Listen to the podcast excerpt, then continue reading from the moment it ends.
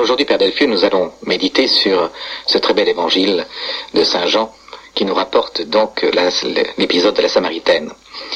Jésus, fatigué par la route, s'était assis auprès du puits, nous dit l'évangile. Oui, en effet, l'évangile commence ainsi. Jésus s'est assis sur la margelle de notre puits de la terre, celui qui est descendu du ciel pour être notre route de la terre jusqu'au ciel. Il a commencé par manger de notre pain et boire de notre eau, lui qui distribue le pain du ciel et introduit aux sources du salut.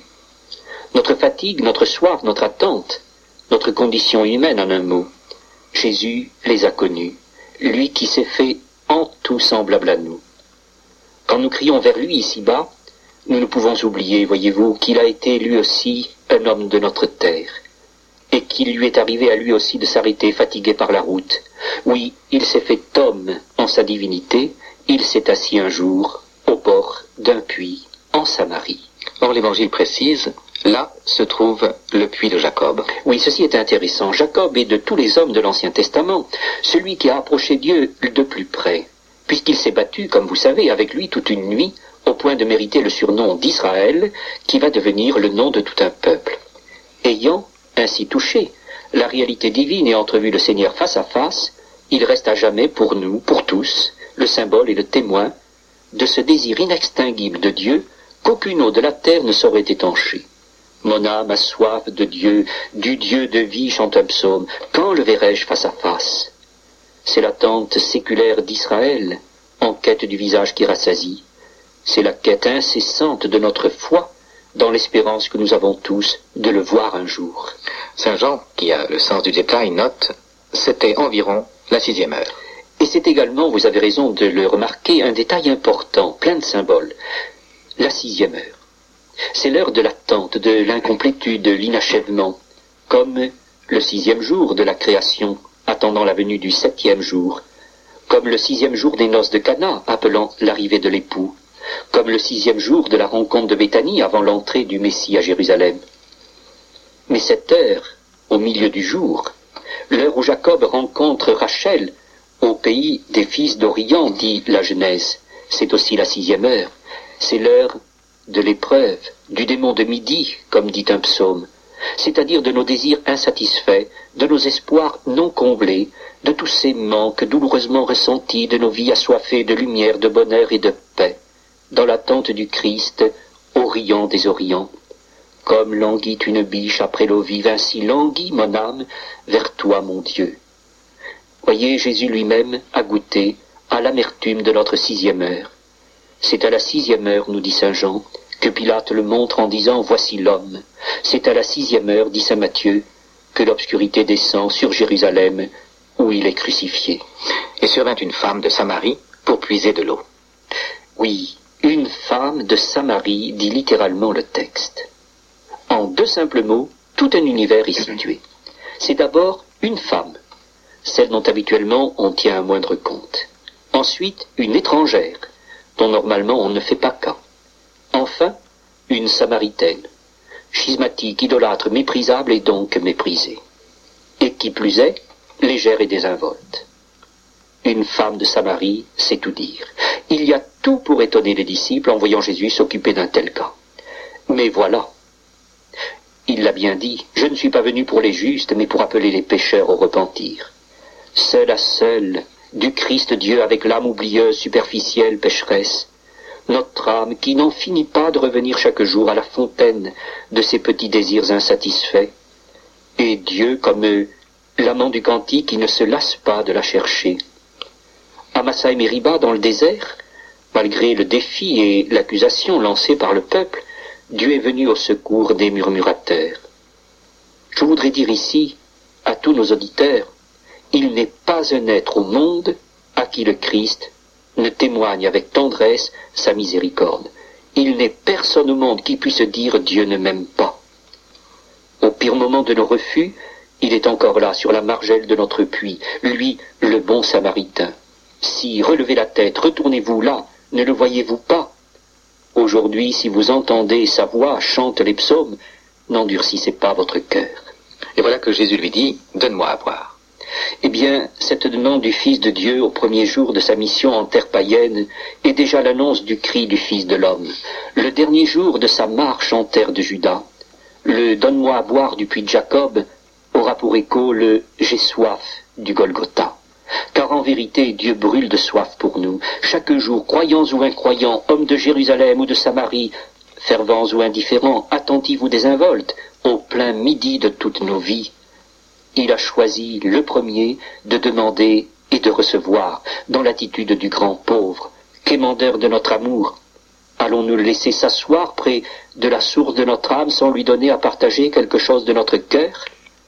Comme le Père m'a aimé, nous dit-il, moi aussi je vous ai aimé. Donne-moi à boire. Que ferons-nous? En réponse à une telle demande d'amour Et voilà que Jésus lui dit, si tu savais le don de Dieu, et qui est celui qui te dit, donne-moi à boire.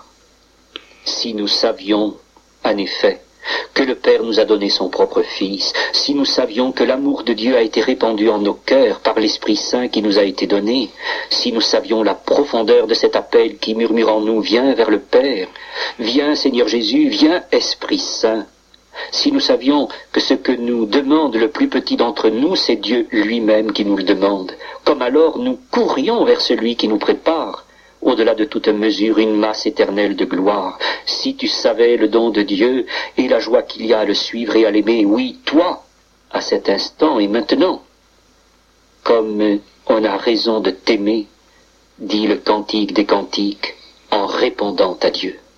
Qui boira de l'eau que je lui donnerai, dit Jésus, n'aura plus jamais soif, et elle deviendra en lui source d'eau jaillissant en vie éternelle.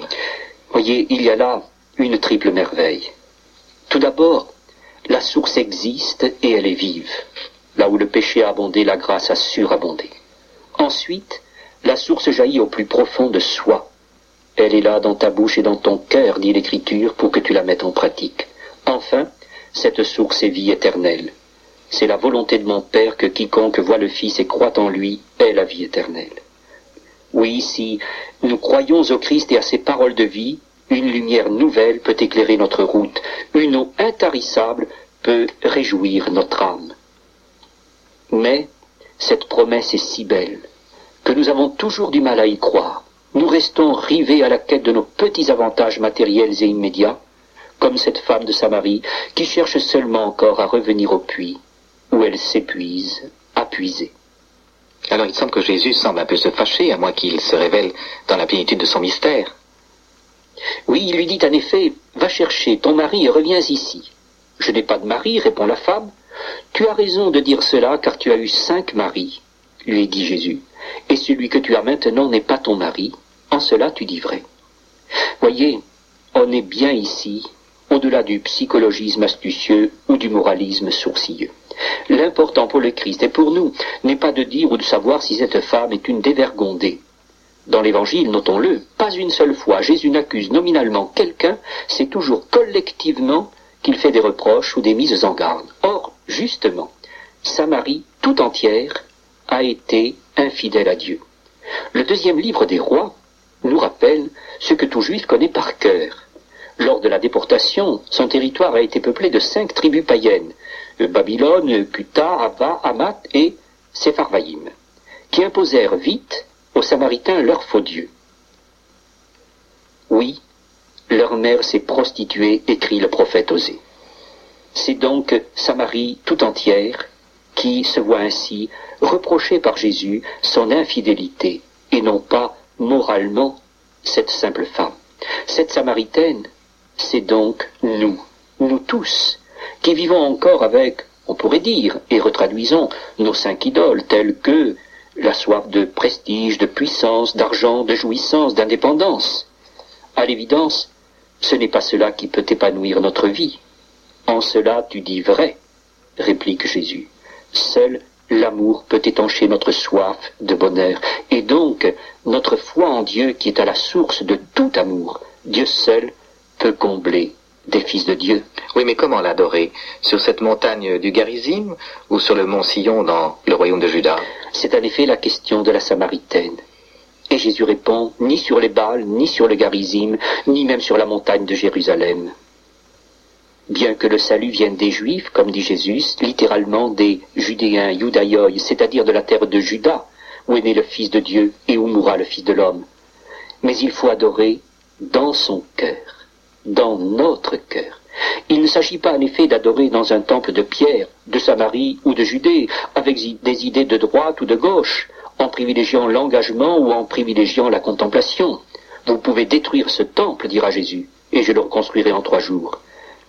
Par contre, ne savez-vous pas que vous êtes un temple de Dieu, nous dit l'apôtre, que l'Esprit de Dieu habite en vous, car Dieu est esprit, que ce temple est sacré et que ce temple c'est vous. Ne dites plus le royaume de Dieu est ici, encore il est là. En vérité, je vous le dis, le royaume de Dieu est au-dedans de vous. Et revoici ce thème cher à Saint Jean de l'heure, Crois-moi, femme, l'heure vient et nous y sommes. Oui, c'est la septième heure, l'heure qui suit la sixième, l'heure d'après la conversion, l'heure où la vie, en toi, peut triompher de la mort, la lumière des ténèbres, la joie de la tristesse. Comme ce grand malade de Galilée qui s'est réveillé à la septième heure quand la fièvre l'a quitté. C'est l'heure vient où les vrais adorateurs, dit Jésus, adoreront le Père dans l'esprit et la vérité, c'est-à-dire dans le Fils qui est la vérité, et dans l'Esprit en qui nous osons dire Adieu notre Père. La vraie adoration est trinitaire. Plus question de courir vers des hauts lieux ou de se traîner dans le laisser vivre, plus question de pratiquer purement, extérieurement sa religion, plus question de désinvolture afflichée. Ces fontaines-là ne sont que des citernes lézardées qui ne tiennent pas l'eau, disait Jérémie. Rien de tout cela ne saurait durablement nous désaltérer. Mais, à cette heure, en ce jour d'aujourd'hui, quelqu'un est là, à qui Jacob n'a pas réussi à arracher l'aveu de son nom, mais dont une femme de Samarie, une âme pécheresse qui a simplement consenti à l'accueillir et à l'écouter, commence à découvrir l'identité et le mystère. Ne serait-ce pas le Christ Jésus lui dit, Je le suis, moi qui te parle. Et bientôt, toute la ville de Samarie va se surprendre à proclamer, Nous l'avons nous-mêmes entendu, et nous savons que c'est vraiment lui, le sauveur du monde. Merci Pierre-Marie Delfieux. À dimanche pour notre prochain entretien de carême.